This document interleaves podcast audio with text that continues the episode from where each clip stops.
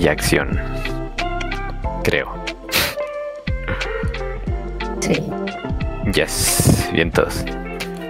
Hola, soy Señor Extremo, mejor conocido como Alex.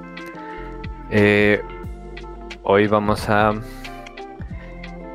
platicar con Adolfo Aguirre, que es Community Manager de Player 2 PR. Y tenemos también a nuestra co-host Min Ginger.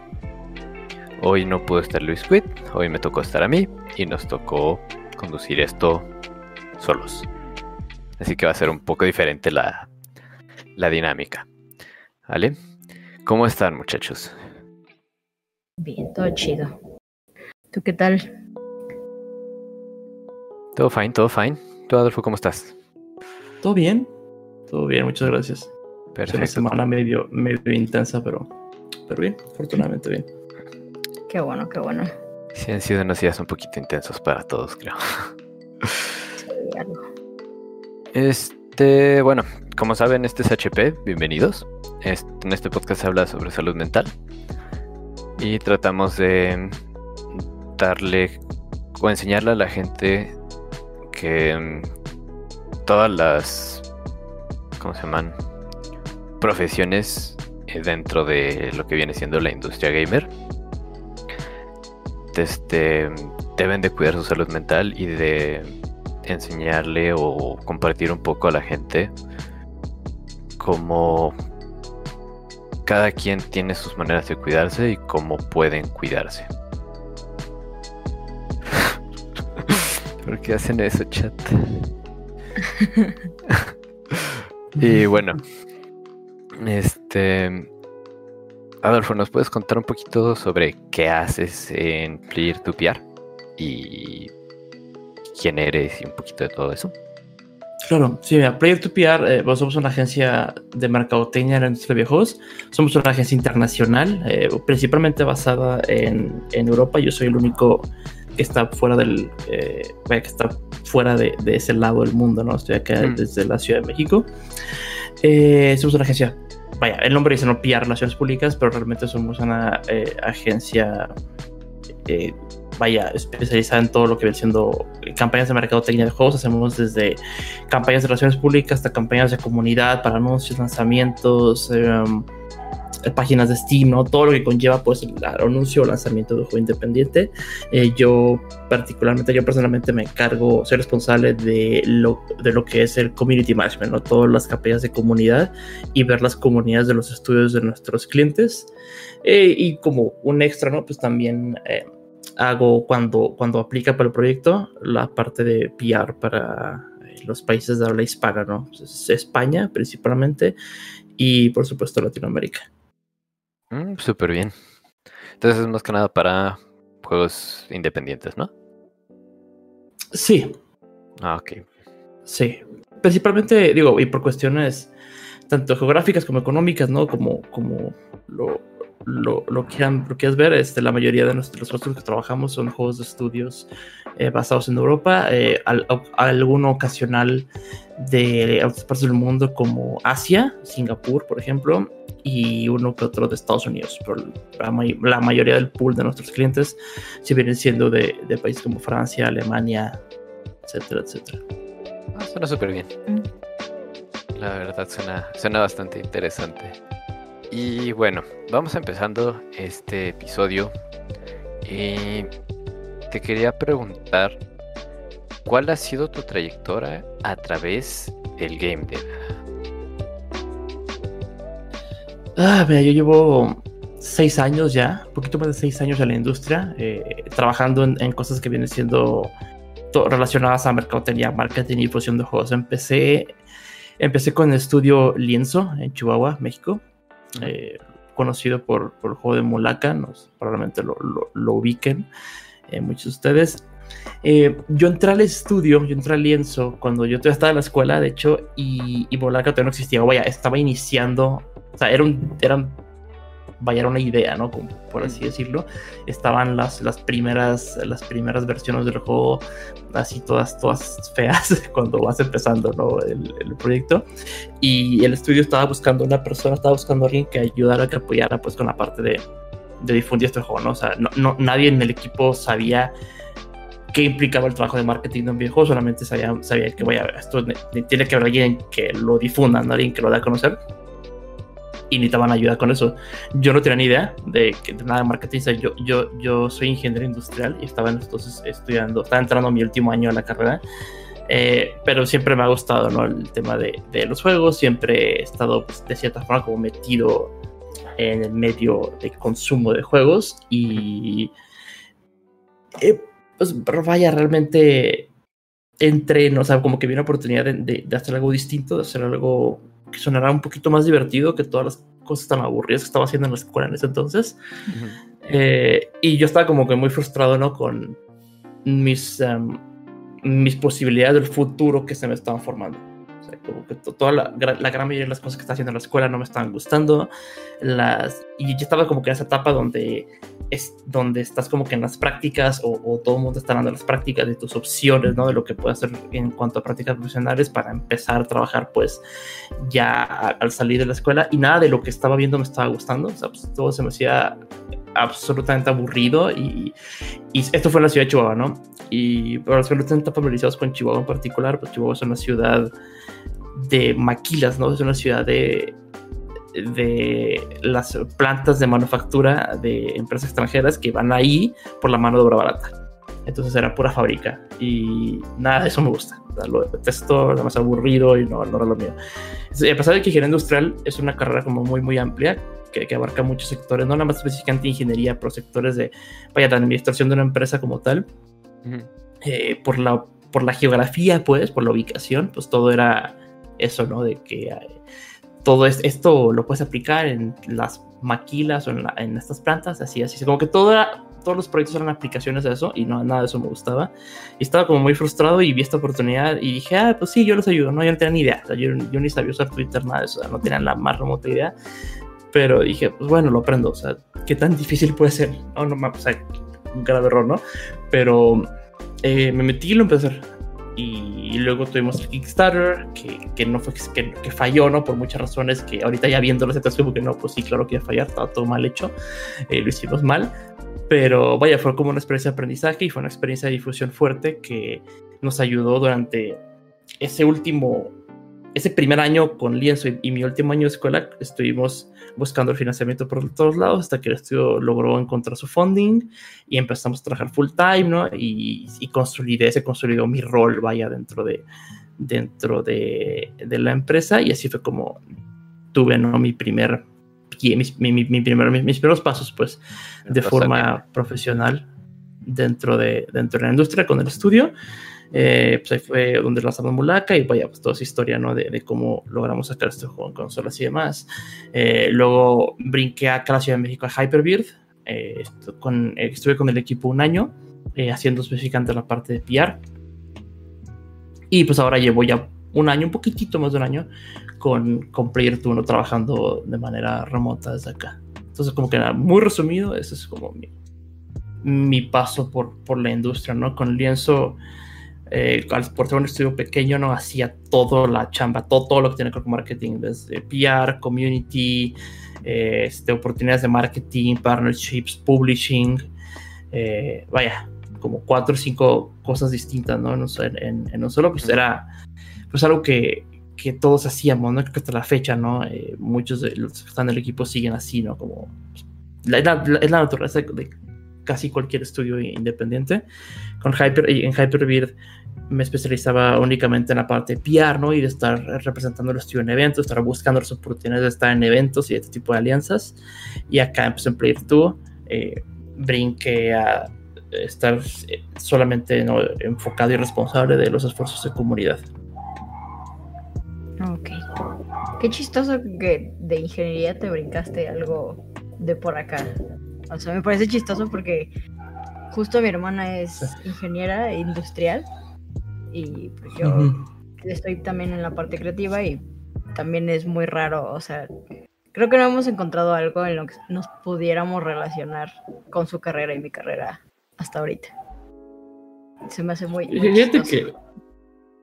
Sí, fíjate que muchos como que sí lo ven como, ah, es que son dos cosas como que muy...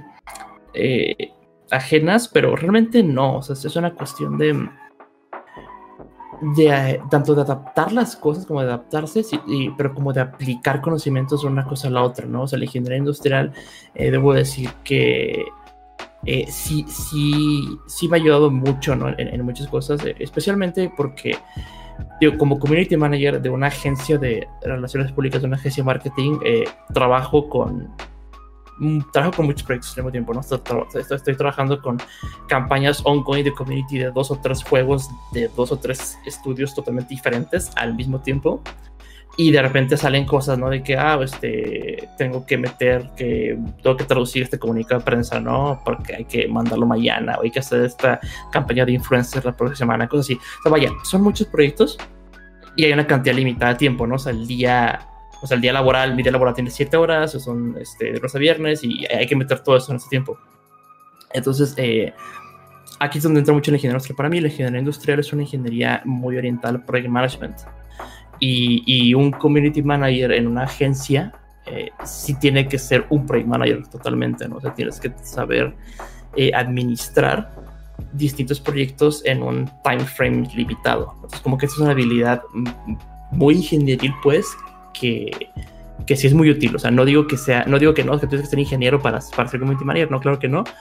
Pero sí es una, es un, es un skill set que, que, se comparte mucho y que al menos a mí, la verdad, me ha ayudado, me ha ayudado muchísimo. No, y ni sería otras cuestiones, ¿no? Ya si te metes a, justo en el tema del, community management, eh, parte de lo que hago, sobre todo al final de campañas, ¿no? Los reportes, y en esos reportes hay mucha cuestión este, de métricos, mucha cuestión numérica, y ya depende de ti, ¿no? Que tanto te quieras profundizar en eso, pero es algo donde también el, el, perfil de una ingeniería me ha ayudado. Me ha, ayudado, a, al ver el, la, hoja de cálculo y no espantarme, ¿no? O sea, como que la verdad ya, o sea, leerla y no, no gritar en pánico. Y, ah, ¿qué es esto? Va. Oye, y este, ¿alguna vez has sentido burnout en tu trabajo? Sí, o sea, creo, creo que sí, todos, ¿no? Este, o sea, lo he sentido a distintas etapas, ¿no? O sea, lo llegué a sentir, antes lo sentía como mucho más fuerte, eh, lo, sentía de maneras mucho más este, pesadas. Este, y antes me refiero a, trabajos anteriores, ¿no? Este, en, mi puesto actual ha sido mucho menos, eh, pero eso ha sido en gran parte a, a que creo que digo, me, considero como muy afortunado en el hecho de que trabajo en una empresa que, que es muy consciente ¿no? de este tipo de temas, del tema de, de, la salud física y mental de los que trabajamos y del, del balance de trabajo y vida, del work-life balance. ¿no? Y eso tiene mucho que ver, eh, digo, es, es, un poco triste, ¿no? Eh, a, desde la perspectiva de que México, en México no es tan común esto, pero sí tiene mucho que ver con la cultura laboral de Europa, creo yo. Sí, este, que en México, como que sí, en México sí nos falta muchísimo eso y, y, la, y, y esta empresa como, soy el único, soy el único europeo full time en, la empresa, entonces como que cuando yo llegué, sí era como que, espérate, ¿cuánto? O sea, de que cuántos días de vacaciones, de que, de que cuántas horas es de, como que en serio, o sea, como, conceptos que para nosotros son como muy ajenos de que, de que no, o sea, esto, esto nadie tiene eso aquí, ¿no? O sea, que, ¿cómo? ¿Por qué? Pero allá es completamente normal y es como debería de ser, ¿no? O sea, no nos deberíamos de sorprender o de espantar que, que te digan a las 5 sales y a las 5 te vas, o sea, nada de quedarte más tiempo, ¿no? O sea, a las 5, órale, vete a descansar y que se y que se que se vigile eso, ¿no? Porque a veces aquí en las empresas en México como que veo más, más comúnmente que, que lo veo, más normal que se vigile, que no te vayas antes, pero si te vas después como no importa, ¿no? O sea, al contrario, esto lo ven como, ay, tener la camiseta bien puesta, ¿no? Y la cultura acá es totalmente distinta. O sea, la cultura acá es de, oye, son las 5, o sea, son las 5 con 10, ¿qué onda? O sea, ¿por qué no te has ido, no? O, de, o, ha habido veces de que, porque hay una crisis o algo y estamos apagando fuegos y alguien se quedó una hora más y, la, y, nuestra jefa llega y nos dice, ok, pero mañana entras una hora más tarde porque te quedaste una hora más ahorita. Son cosas que aquí yo, no, yo nunca he escuchado, ¿no? Casos, casos casi en México, a lo mejor los hay. Eh, me, daría mucho, me daría mucho gusto saber que los hay, pero no es no creo, no creo que sea la norma, ¿no?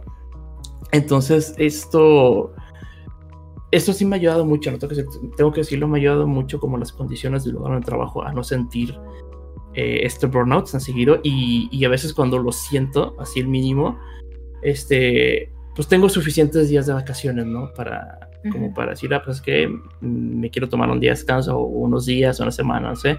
Y es algo que a veces, que también, por ejemplo, nuestra jefa eh, aquí en la agencia nos dice mucho, ¿no? O sea, cuando, cuando alguno de nosotros se queja tantito de que ah, estoy cansado y que ha estado semana pesada y luego salta a decirnos, ah, pues, este, pues tienes, te quedan un montón de días, ¿no? Tómate el lunes o tómate el viernes o tómate eso. Y, y, es algo que sí, sí he tomado la palabra, no sí lo he hecho, así me he estado tomando este, alguno que otro lunes y así y, y la verdad ayuda mucho, ¿no? O sea, sí es algo que, que ayuda mucho. Y digo todo esto totalmente consciente, ¿no? Desde mi perspectiva privilegiada, ¿no? De que tengo este tipo de, de, facilidades y de prestaciones en donde trabajo. Entonces, como que puedo decir, no, ¿qué consejo? No, pues toma días libres, pero pues sí, o sea, no sé, alguien puede decir, a mí no me dan días libres, ¿no? O me dan cinco días o seis días o no sé, es como, pues no se puede. O sea, y, si es complicado, o sea, yo creo que y, es algo que, que, he notado mucho, ¿no? Y justo hace poco lo, lo llegaba a hablar con, con, aquí con mi novia y justo lo llegaron al trabajo que yo yo antes de trabajar aquí, yo a veces hablaba, hablaba dormido, ¿no? Y tengo un año, tengo justo desde que entré a trabajar aquí que ya no lo hago, ¿no? Y que estoy mucho más relajado. O sea, incluso gente, así amigos, y lo han notado, que estás mucho más tranquilo, mucho más relajado ahora, como, como que estás diferente. Y, y, yo creo que como que sí es bien importante y quieres que no influye no solamente a lo que te dediques, sino en el lugar donde trabajas, no en el lugar a donde estás dedicando esto y con quién trabajas. Y, aunque a veces es bien difícil y desgraciadamente la cultura laboral en, países como México y en el resto de Latinoamérica puede ser como bien tóxica, eh, sí creo que es bien eh, importante estar conscientes de que, oye, es que no es normal, ¿no? O sea, no es normal a veces trabajar bajo condiciones que te estén dando burnout, que te estén quemando así feo, o sea, no debe ser así.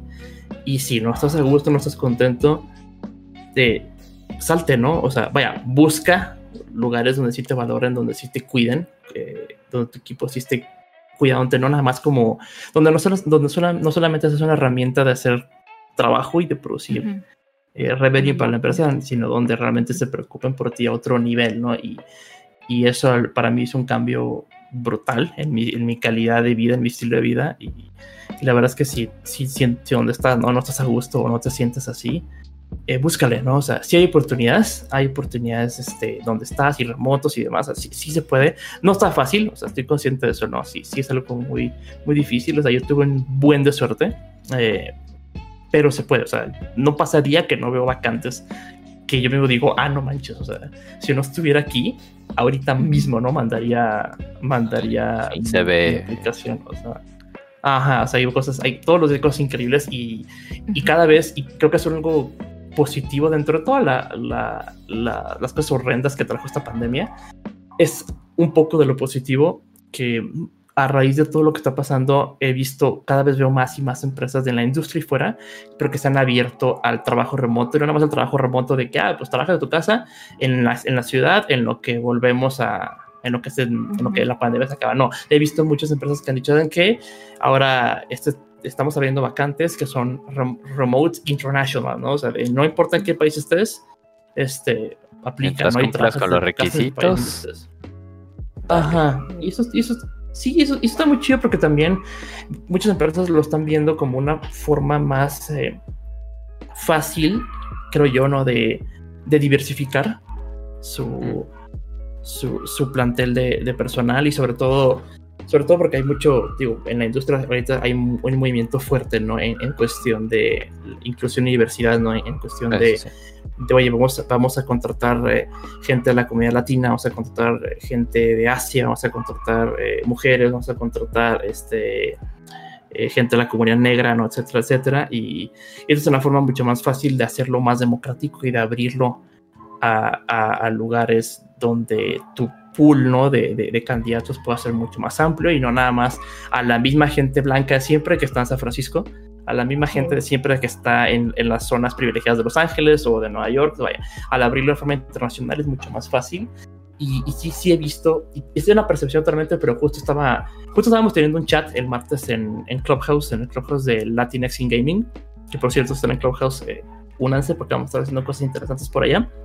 Eh, pero estamos hablando justamente de ese tema, ¿no? Y, y yo, yo, mencioné, yo, yo, mencioné esto y alguien más, eh, un, un, community manager de Electronic Arts, de EA, eh, también lo trajo, lo, lo, trajo y dijo, es que sí es cierto, yo también lo he estado viendo por acá, ¿no? O sea, cada vez veo más empresas, incluso Estados Unidos, que están diciendo, ya este, somos una compañía de remote first, ¿no? Primero remoto, si quieres venir a oficina, ven a oficina, pero si estás en otra ciudad o en otro país, no importa, el trabajo lo puedes hacer totalmente desde tu casa. Entonces, creo que esto abre oportunidades muy, muy buenas también para que más personas, mm, vaya, para que tengas más de dónde escoger y puedas, puedas eh, aplicar a entornos más competitivos en el sentido de, de la cultura laboral y de la cultura humana que exista en los distintos equipos de trabajo. Y hablando ahorita de todo lo, lo internacional, de hecho, hay una pregunta de, de Luis Cuida en el chat que dice que cómo manejas tus tiempos trabajando con tus compañeros de Europa, tomando en cuenta el cambio de horario y todo ese rollo. Sí, eh, todos tenemos, eh, los, eh, todo el equipo tenemos como un horario fijo y creo que a veces como que es muy común en la industria, ¿no? Y sobre todo, bueno, en, en, en, los sectores de tech, ¿no? Y de emprendedores y demás, como que a veces resulta muy común el, el no, pues trabaja a la hora que tú quieres, ¿no? Y no hay horario y trabaja como tú puedas. Y, y mm. esto, esto, es, pues está padre y demás. Y al inicio me parecía como la forma correcta y la forma buena de la que vamos a trabajar. Eh, he cambiado de parecer, la verdad, ya, no, ya no soy como que fan de ese modelo. Mm. Y aquí donde trabajo tenemos y tenemos un horario. Y la razón de, de, de esto es, que yo, yo siento que cuando se, si se te pone el, ah, el trabaja cuando quieras, luego se sale de control. No solamente el tema, porque luego a veces aquí lo vemos como, ah, es que a lo mejor va a trabajar de menos, pero también el tema de trabajar de más.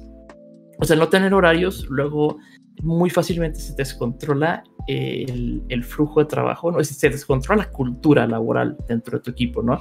Y más fácilmente vas a empezar a tener personas, miembros del equipo que van a estar, este, que no vas a medir tu tiempo de trabajo. O sea, la realidad es que no lo vas a medir y, y, vas a empezar a estar trabajando de más y a horas que la verdad, pues, a horas que deberías de estar con tu familia, ¿no? A horas que deberías de estar descansando o haciendo otra cosa. entonces, nosotros sí tenemos, tenemos eh, como unos horarios fijos. mi horario en particular está, está armado para que sea cómodo para, para mi, mi zona horaria, ¿no? Pero aún así eh, hay una intersección de tres horas con, con el horario de, de, de, mi equipo en Europa. Entonces, mis primeras tres horas del día están, está todo, todo mi equipo de allá.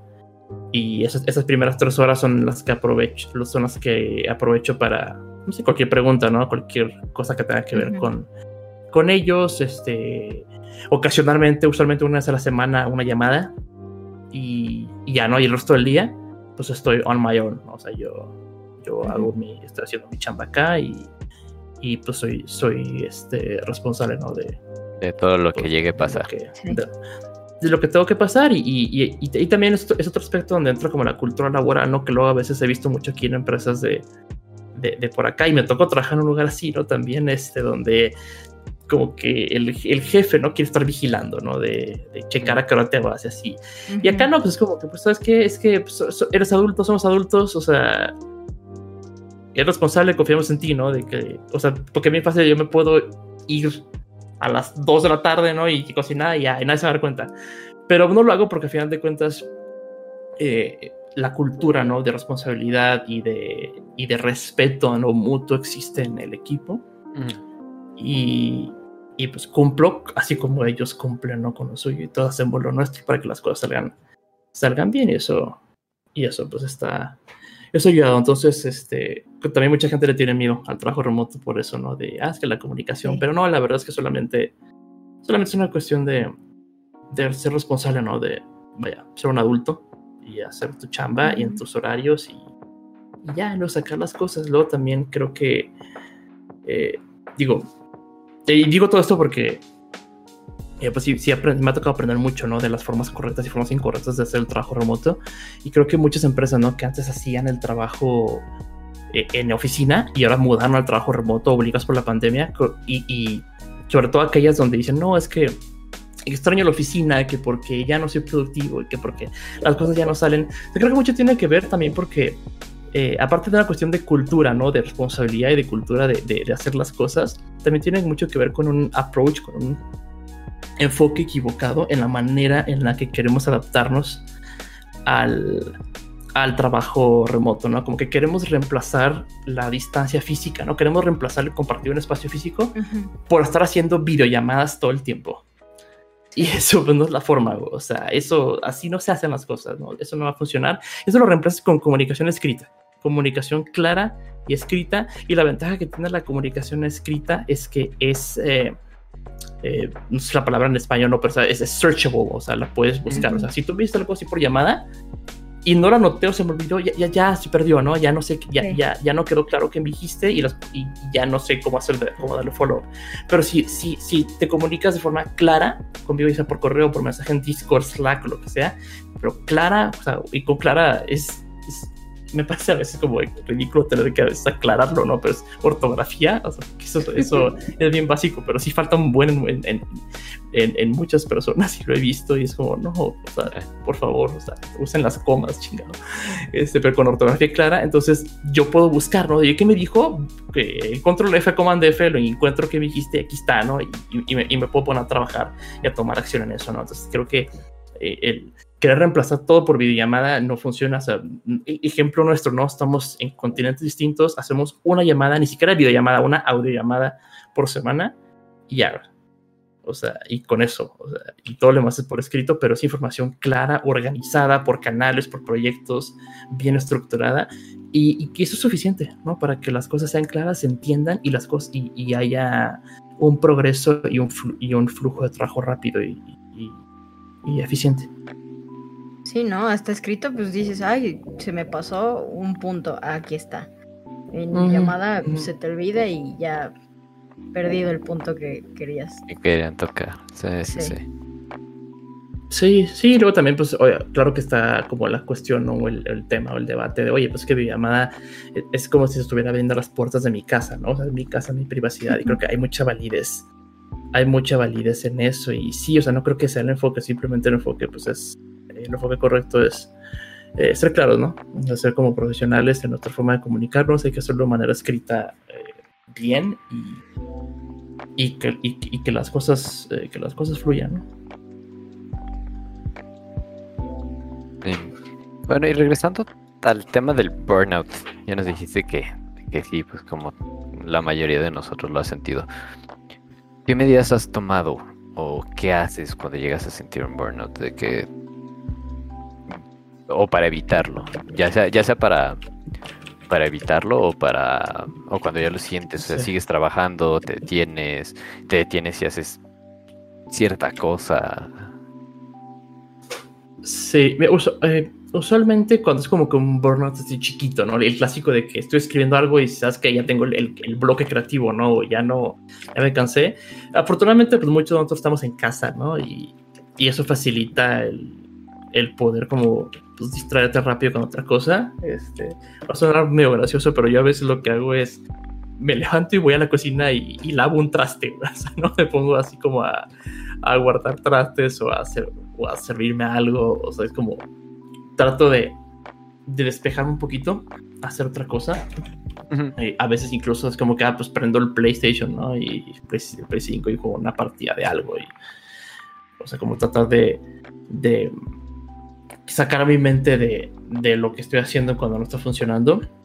Ya, ya cuando es como que algo un poquito más, eh, más fuerte, donde sabes que siempre se ha agotado mentalmente, o sea, de que agotado a, ya, ya, donde no se te quita el burnout ni durmiendo, o sea, ya donde al día siguiente sigues el burnout, pues ya es donde ya busco como la, oye, busco la opción de, es que necesito tomarme un día, necesito, necesito tomarme eh, unos dos, tres días, una semana, no sé, necesito como eh, un break, pero algo bien importante que, y, volviendo un poco, ¿no? o vaya, reenfatizando el tema de por qué me gusta trabajar con horarios, así, con horarios definidos, es, eh, creo que el tema de respetar tu horario es bien, bien importante para evitar como quemarte, para evitar, eh, o sea, para evitar excederte donde no debes, ¿no? Porque eh, los, digo, la capacidad humana no trabajar tiene un límite, o sea, las teorías de trabajo dicen que el punto óptimo de, productividad laboral se sitúa aproximadamente como unas 33, 32, 33 horas laborales por semana.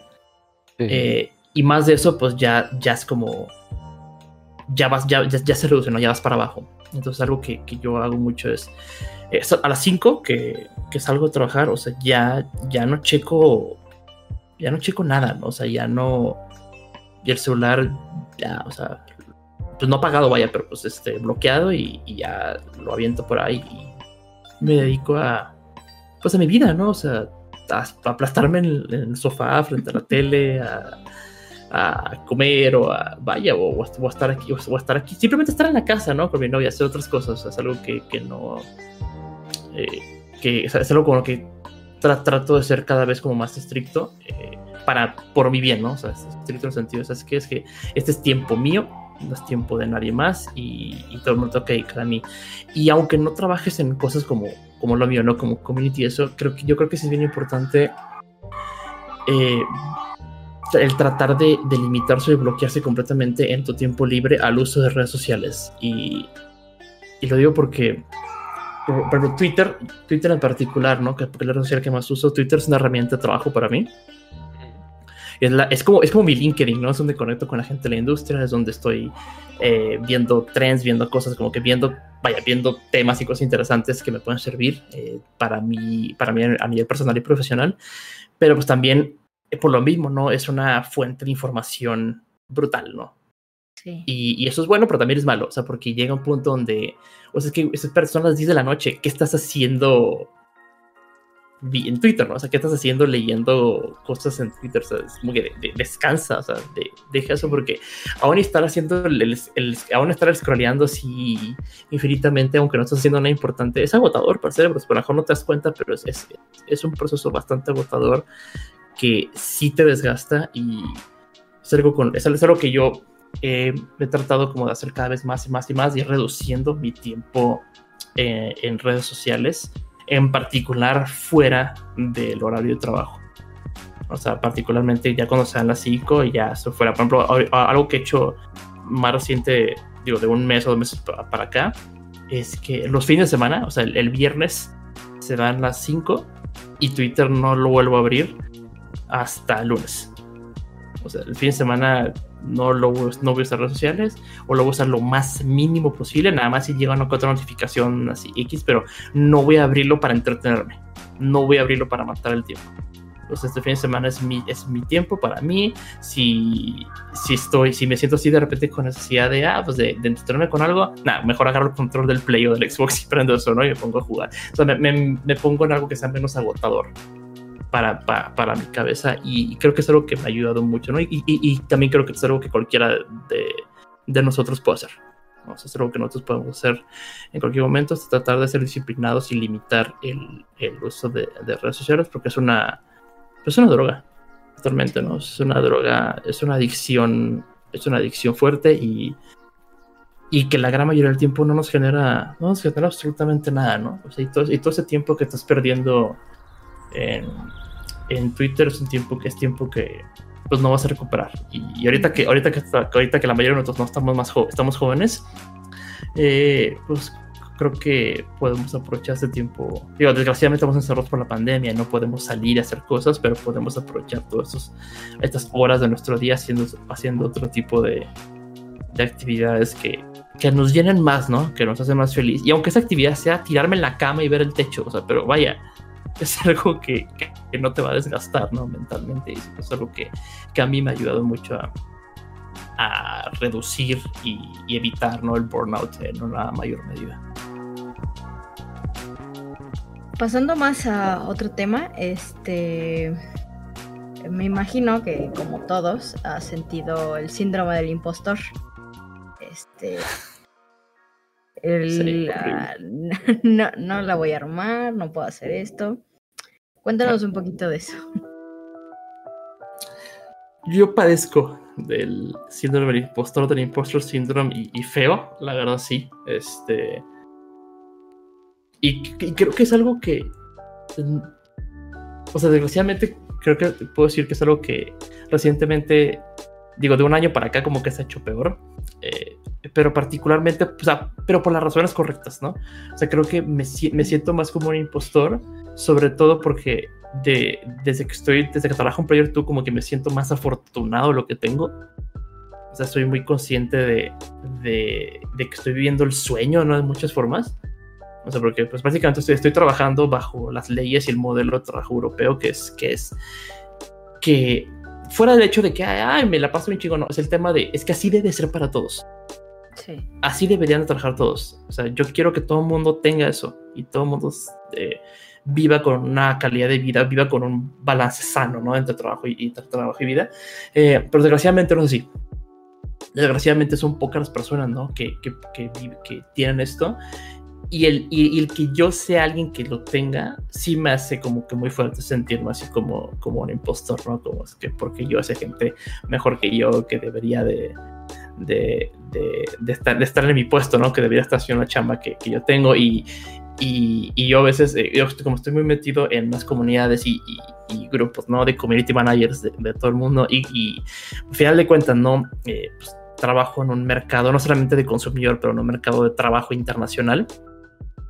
Eh, pues sí veo a toda la, toda la gente de todo el mundo que hace la que hace, vaya, que hace la misma profesión que yo y digo, es que no manches, o sea, todos son mejores que yo, ¿no? O sea, porque porque yo, o sea, porque yo estoy aquí y, por qué no contrataban a alguien más, ¿no? Y eso es lo que me pregunto mucho, ¿no? Pero pues no tiene caso como hacerse esas preguntas porque digo, al final de cuentas, pues eres tú, ¿no? Quien tiene lo que tienes, eres tú quien tiene, eres tú quien está en donde está.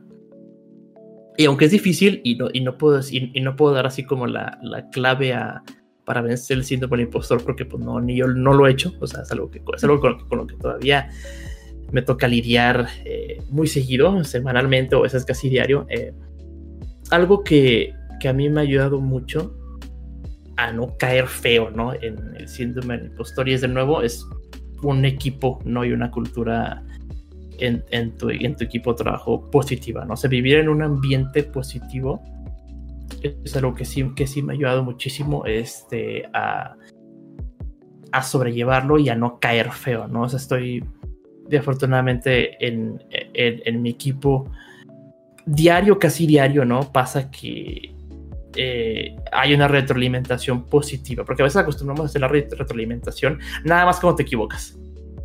Y eso no es sano, ¿no? O sea, eso no es bueno. O sea, la, la, retroalimentación tiene que ser cuando, cuando es algo bueno, cuando es algo así que te salió bien, ¿no? Y es algo que, que nuestra jefa como que sí ha logrado, se siento que ha logrado eh, inyectar a nosotros, que cuando alguien hace algo así chido, ¿no? Y, puede ser cualquier cosa como un tweet, o sea, tuiteaste algo a esta cuenta y está bien gracioso, o no manches, esta imagen que hiciste está increíble. Y, y, lo que todos, todos hacemos es llenar el, el, el chat de, de, Discord de la empresa de mensajes positivos y de así de uplifting, ¿no? Y de eres el mejor y de o eres la mejor y, y como que este tipo de positividad. Y este entorno positivo sí nos ha ayudado mucho a todos nosotros como a, a mantenernos, digo, pues, alegres, ¿no? De, de, estar donde estamos, pero justamente, ¿no? A no sentirnos como un fraude, a sentirnos, pues si estamos, este, si estamos contribuyendo, ¿no? A, a, esto y es algo que, es algo que, creo yo que viene mucho desde arriba, ¿no? O sea, viene mucho de la actitud que, que eh, los jefes, ¿no? Los dueños, este, estén inyectando para abajo y, y no, no, o sea, volviendo a lo mismo con lo que, con lo que había empezado, ¿no? O sea, creo que si el entorno donde estás no te provee de esa energía positiva, si al contrario te provee de energía negativa, o si el pensar en tu trabajo te provoca estrés, ahí no es. Get out of there, ¿no? O sea, salte de ahí, ahí no es, ese no es el lugar. Sí. Eh, Adolfo, ¿tú cómo crees que se puede crear una comunidad saludable dentro de, pues sí, de las comunidades que tú llevas, eh, pues de tus clientes, vaya? Es algo, bien, es algo complicado, es algo difícil porque lidiar con jugadores, ¿no? con gamers, ¿no? Me encanta. Es, es, es, nefasto, o sea, la verdad es que las comunidades, las comunidades de, de, así aficionados de juegos son bien nefastas. Y... Digo, así, eso es. A veces, a veces sientes como que estás lidiando con, con niños, así como que controlándolos y ese como que sentido común, no manchen, no se dejen de insultar gente. Eh, pero justo, y de hecho justo escribí un artículo de eso que está por publicarse, ahí, se los, ahí lo voy a tuitear cuando ya esté publicado, pero justo el tema de construir comunidades eh, y la palabra clave para mí es positivas, ¿no? O sea, que sea la, la, positividad, que sea el centro de todo. O sea, que sea un lugar donde estés y que no te haga para abajo, sino al contrario, para arriba. Y eso aplica a, la, a comunidades desde tu familia, tus amigos, este, eh, o muy importante y no, o sea, clave, amigos. O sea, si tu grupo de amigos no es así, también, o sea, salte de ahí, ¿no? Es algo que yo, yo también he hecho en mi vida, o sea, cuando he pensado en grupos de amigos, que digo, es que, o sea, esto es un grupo de amigos donde el, la costumbre es nomás estársela regando el uno al otro, estar así, como jugando, ¿no? Pero regando, pero es que eso no es sano, güey, eso no es positivo, eso es, eso es tóxico, eso nada más, eso no te genera nada de valor. Out, o sea, la verdad, salte de ahí, no, no, no vale la pena y trabajo igual. Y por supuesto las comunidades de jugadores, las comunidades de aficionados o, de gente que está detrás de un juego. Y creo que uno de los... Eh, creo que el pilar, pues, un punto central de generar comunidades positivas es la... Hay en inglés, ¿no? La accountability, o sea, el, el vaya, el poner reglas claras, el poner parámetros claros de comportamiento, o sea, qué es la cuál, cómo nos comportamos aquí, qué es lo que está permitido, lo que no está permitido, y ejercerlo, ¿no? O sea, el, el, el aplicar, vaya a aplicar todo el peso de la ley en ello, ¿no? O sea, el hecho de, de ser muy claros en que si te pasas de la línea, si alguien se pasa de la línea, hay que tomar acción en ello, ¿no? es bien importante que, o sea, para mí el, el, el tema de, de, generar y mezclar comunidades tiene mucho que ver con quiénes somos nosotros, ¿no? o sea, quién, quién, quién soy yo como community manager y quiénes somos nosotros como estudio, ¿no? o sea, el cliente que estoy representando, cuáles son nuestros valores. No, pues nuestros valores son estos y estos. Eso es lo que, es, es algo que aplica mucho también para eh, donde trabajo, porque nos, nosotros trabajamos únicamente con clientes, ¿no? Que, que tienen valores eh, correctos y valores sanos, ¿no? Eh, por más fregón que sea un juego o lo que sea, si el cliente o el developer parece que va a ser una pesadilla trabajar con esta persona, en él. O sea, no, no trabajamos con esa persona y punto. Yeah. Pero eh, nosotros establecemos como, oye, nuestros valores somos estos, nosotros representamos eh, paz, representamos positividad, representamos diversidad, este es un espacio seguro para cualquier persona, este es un espacio seguro para mujeres, es un espacio seguro para la comunidad LGBT, eh, es un espacio seguro para absolutamente todos, es bien, bien importante nosotros pues en ejercer esto, en poner como estas reglas y si alguien se pasa, si alguien incumple algo, tomar acción, ¿no? Ya sea borrar mensaje o ban o llamar la atención, pero es importante hacerlo porque es que si en una comunidad, si no lo haces una vez, eh, aunque la regla esté escrita, ya los demás lo ven ya como un comportamiento aceptable uh -huh. y se te sale de control, se te sale de control muy rápido, ¿no? Y me ha llegado a pasar, ¿no? Donde a veces como que, ah, donde puedes, donde, donde puedes lucir o pueden llegar a pensar que está siendo como muy exagerado, ¿no? Como que, como que hay demasiadas reglas, pero es que simplemente es una cuestión de, de comportamiento humano decente, ¿no? Y de, y de, de actuar, ¿no? De, de, actuar tú con tu ejemplo y asegurarte que, que, las reglas se cumplan, ¿no? Y que, que, personas de minorías que estén en el grupo se sientan, se, se van las personas de minorías que estén en tu comunidad se van a sentir seguras de participar en el grupo porque saben que tú como community manager haces o sea, vaya, respeta las reglas y tomas acción cuando alguien incumple, incumple las reglas. O sea, cuando saben que el community manager es aliado o aliada de ti como miembro de esta comunidad. Bueno, y vamos a pasar ya a lo último, antes de, de la ronda de preguntas. Y es, ¿qué les aconsejas a las personas que quieren ser community manager? Ya sea para empezar, ya sea para mejorar.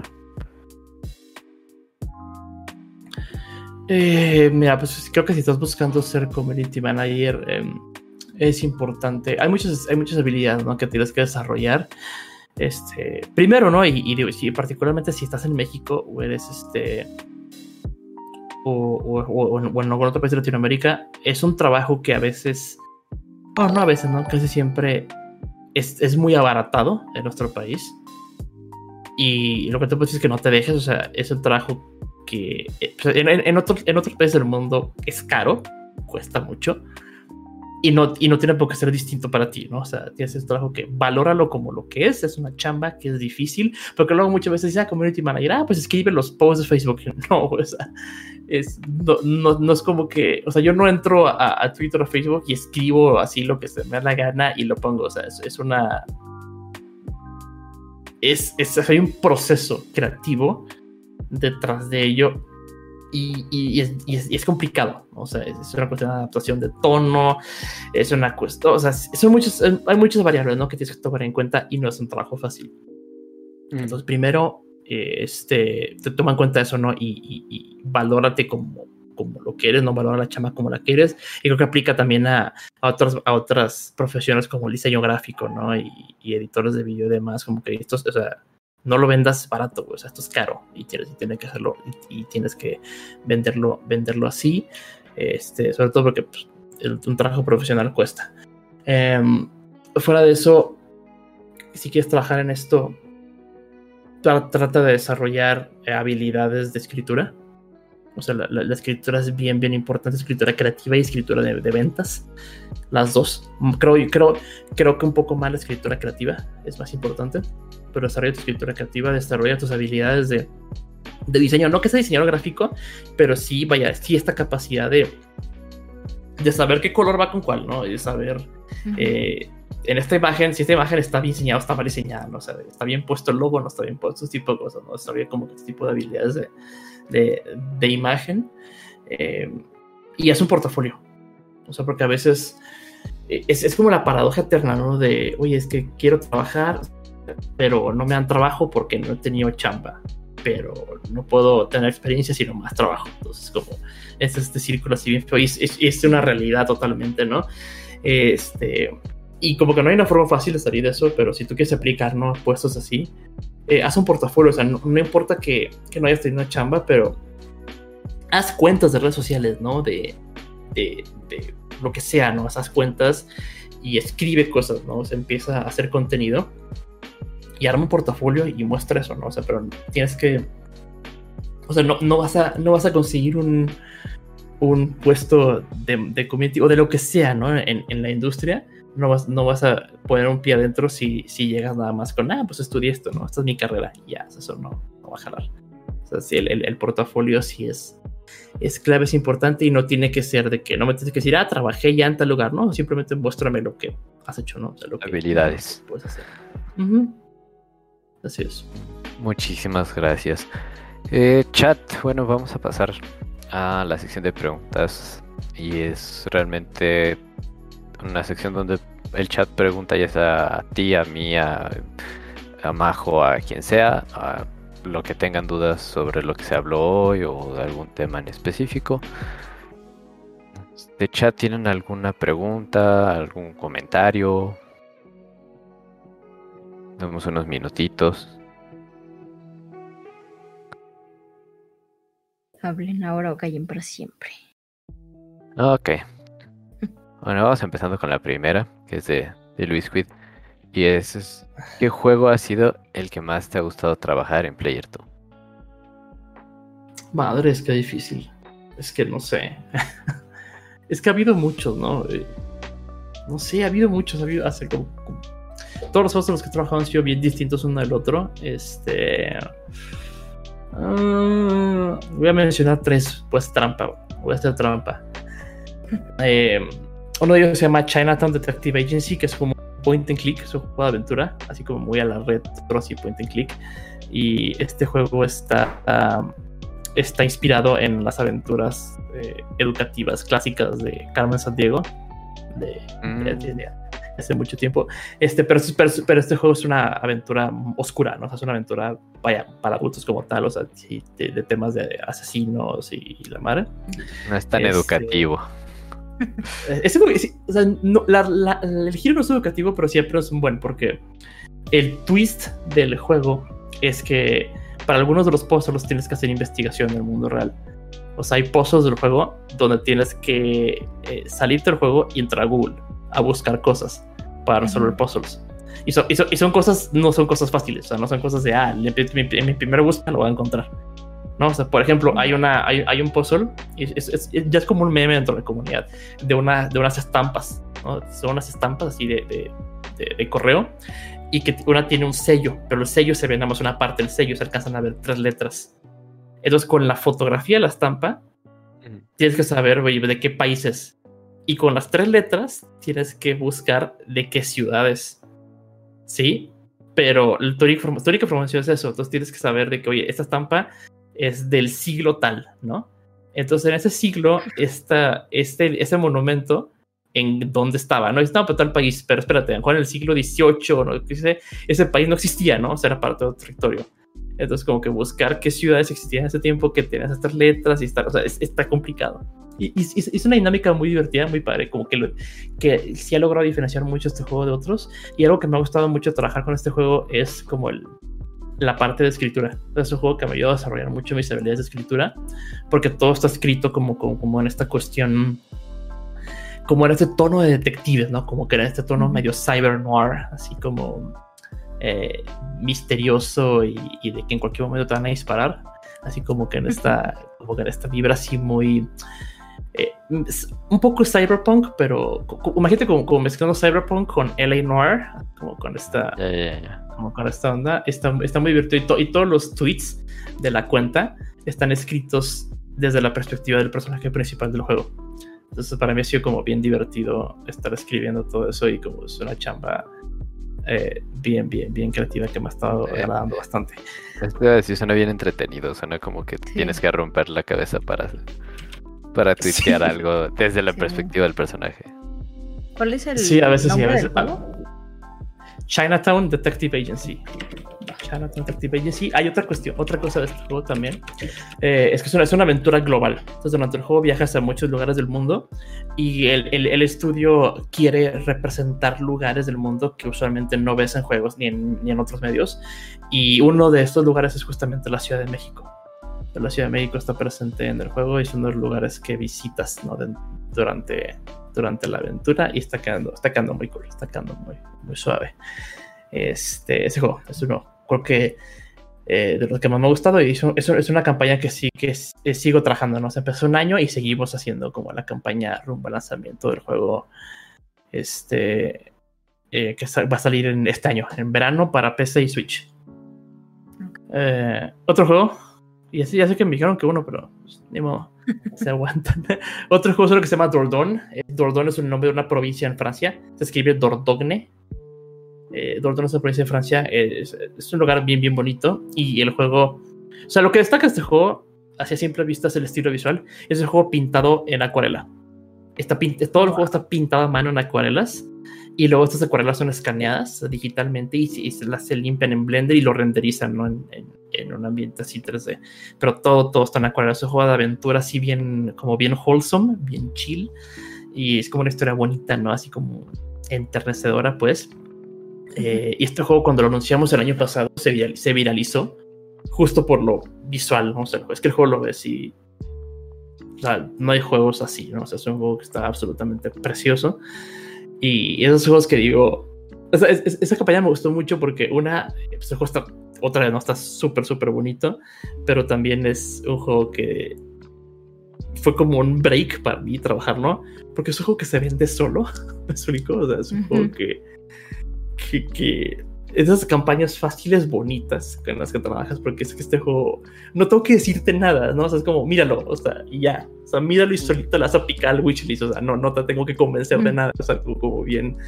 Creo que, creo que eh, un caso bien similar que me gusta hacer la comparativa junto con este otro juego es el, el de Gris, no sé si lo ubican, de. El de Gris de. de, de es un juego, es un juego de, de, español, de Tequila Works, si no me equivoco este. Que salió en Switch en el. Hace unos años ya. Pero esos juegos que están, está tan bonito. ¿Es de novedad?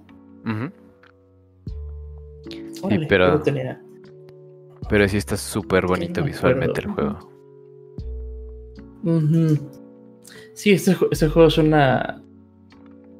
Ah, sí, es cierto, Nómada, correcto. Pero lo publicó justo. ¿Quién lo publicó? Porque justo creo que sí lo había publicado. Ah, no lo publicó de Wolverine me, me confundí feo. Ah, me estaba confundiendo con Rhyme. Pero sí, pero bueno, este. también es Gris es un juego que cuando. También, sí, también muy bonito, ¿no? Pero Gris en particular, que en cuanto lo anunciaron, solito, ¿no? Se, se movió, se viralizó por lo proceso que se veía. Y el caso de Dordon es algo bien similar, ¿no? Y creo que es un juego que cuando salga. Eh, esperemos que este año eh, va a ser como un, caso bien similar, ¿no? O sea, todo el mundo lo va, a amar, lo va a adorar por lo hermoso que se ve. Es una campaña que me encantó trabajar. Um, y el otro que tenía que mencionar, ah, y por último, Game of Tycoon. Game of Tycoon es un, es un juego ya muy conocido, muy famoso, y me tocó trabajar el año pasado la campaña de lanzamiento en Switch de ese juego. Ese juego con, el, juego tiene 2 millones de, de, ventas ya en otras plataformas, ¿no? Entonces es un juego que, que de hecho mi jefa me advirtió, o sea que, oye, pues ya es, es, un juego que ya tiene una comunidad, ¿no? Este, ya así bien, bien hardcore detrás de esto. Eh, y, pues me tocaba a mí hacer el, la campaña del anuncio y el lanzamiento en Switch. Y yo me divertí mucho trabajando con esta campaña, con este, juego, porque como ya hay una comunidad, como ya existe una comunidad detrás de este proyecto, detrás de este juego, el potencial de, de divertirme, ¿no? Y de hacer memes y cheat posting era grandísimo.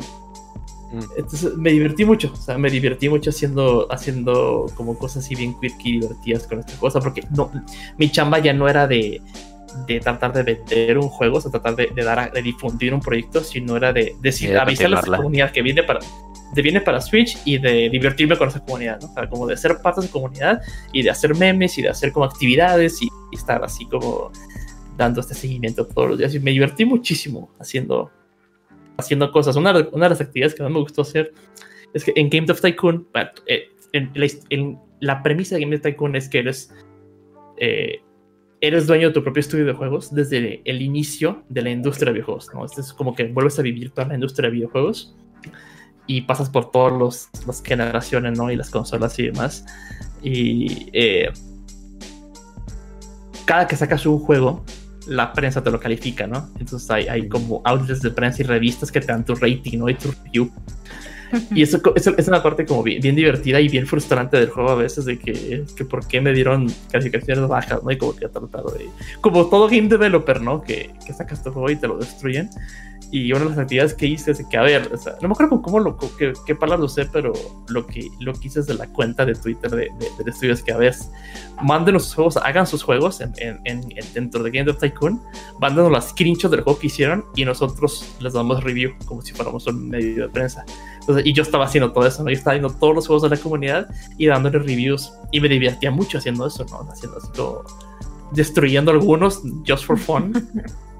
y a otros nomás así de que dándoles poquitas alas. Y eso fue algo bien divertido porque la comunidad, a la comunidad le encantó eso, ¿no? Y eh, decenas, ¿no? De personas así en cuestión de horas aventándome todos, o sea, todos sus, screenshots y fue algo muy, eh, muy divertido y me la pasé muy bien haciendo, haciendo esa campaña.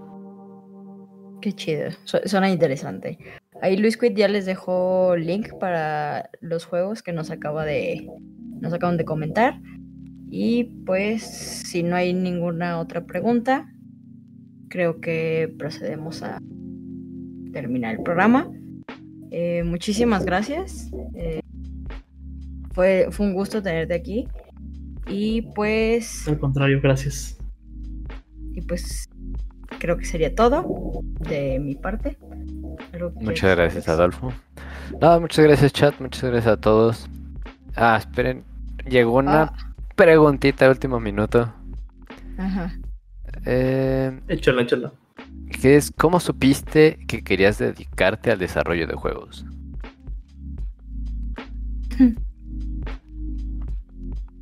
Ay, qué pregunta tan densa. Este. Mm, creo que no, o sea, no, no, lo sabía. O sea, mira, como, como, como toda persona que, como todo jugador, ¿no? Como toda persona que juega videojuegos, ¿no? Y yo jugaba desde, que estaba niño, ¿no? Como que siempre era, en algún punto, era el sueño, ¿no? De que, ah, yo, yo de grande quiero hacer mis propios juegos y demás, ¿no? Y, este, como que sueñas con eso, ¿no? Pero pues luego creciendo, viviendo y creciendo en México, lo ves como, dices, nada, pues no se puede, o sea, es un sueño inalcanzable, ¿no? Aquí. Este. Y simplemente salió la oportunidad, ¿no? Y creo que hay dos, hay, dos tipos de personas que trabajan en la industria en, en, cuanto a su forma de entrar a la industria, ¿no? Están los que buscaron la oportunidad y tocaron puertas por todos lados y hicieron networking intenso y lograron entrar, ¿no? De, de, practicante o de lo que sea, ¿no? En algún lado. Y están los que entraron por accidente. Y lo que mucha gente no le gusta como escuchar es que la gran mayoría entramos por accidente a la industria, ¿no? O sea, la gran mayoría fue así como que, ah, pues estaba aquí y, ah, mira, salió esto y, ah, caray, no, ya estoy trabajando en la industria, ya, estoy trabajando en un estudio haciendo juegos. O sea, y fue la forma en la que yo entré, o sea, como que yo, yo siempre lo veía como un sueño lejano, como algo que me gustaría hacer, pero nunca realmente actué en ello. Y en un día, ¿no? Por la, casualidad de que em, vi la oportunidad, de la pude tomar. Eh, no fue fácil, ¿no? Porque fue mucho tiempo de estar así, como de estar ganando nada y de estar este, aprendiendo, de estar luchando, ¿no? Como todo indie.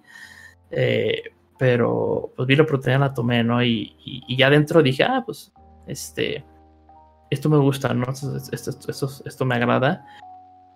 Y ya ahorita estoy en la altura de mi carrera donde creo que ya no podría, ya me sería más difícil hacer otra cosa, porque ya toda mi experiencia, todos mis años de experiencia han sido en esta industria en particular, no es la industria que conozco.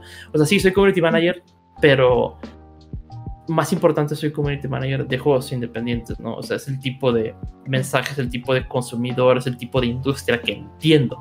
O sea, sí tengo muchos skills que a lo mejor podría ser community manager, no sé, de la industria hotelera, ¿no? O sea, lo podría hacer pero, o sea, no es mi área de expertise, ¿no? O sea, no es lo que, vaya, no, no, no, no, estoy, no estoy familiarizado con cómo funciona esa industria, con, eh, eh, eh, con ese tipo de, de, mercado, a qué es más receptivo, ¿no? ¿Qué tipo de actividades puedes hacer? O sea, como que todo ese tipo de temas. Y ya, pues ahorita como ya estoy dentro y ya, ya me es más difícil, ¿no?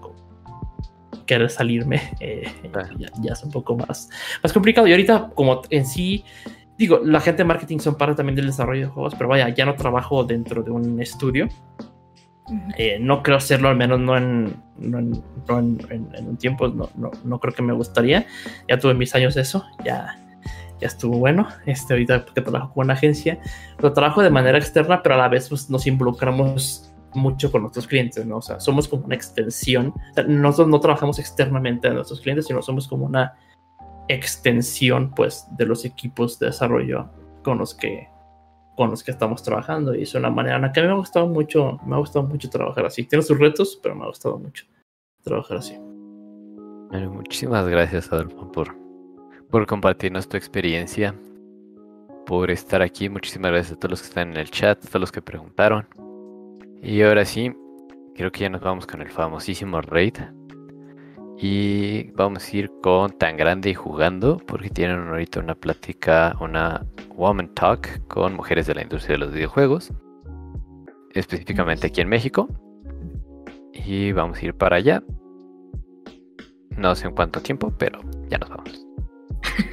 Muchas gracias a todos otra vez por estar aquí. Y dice Luis vámonos. Muchas gracias, chat. Nosotros fuimos Señor Extremo, Min Ginger y Adolfo. Gracias, gracias. Bonito fin a todos.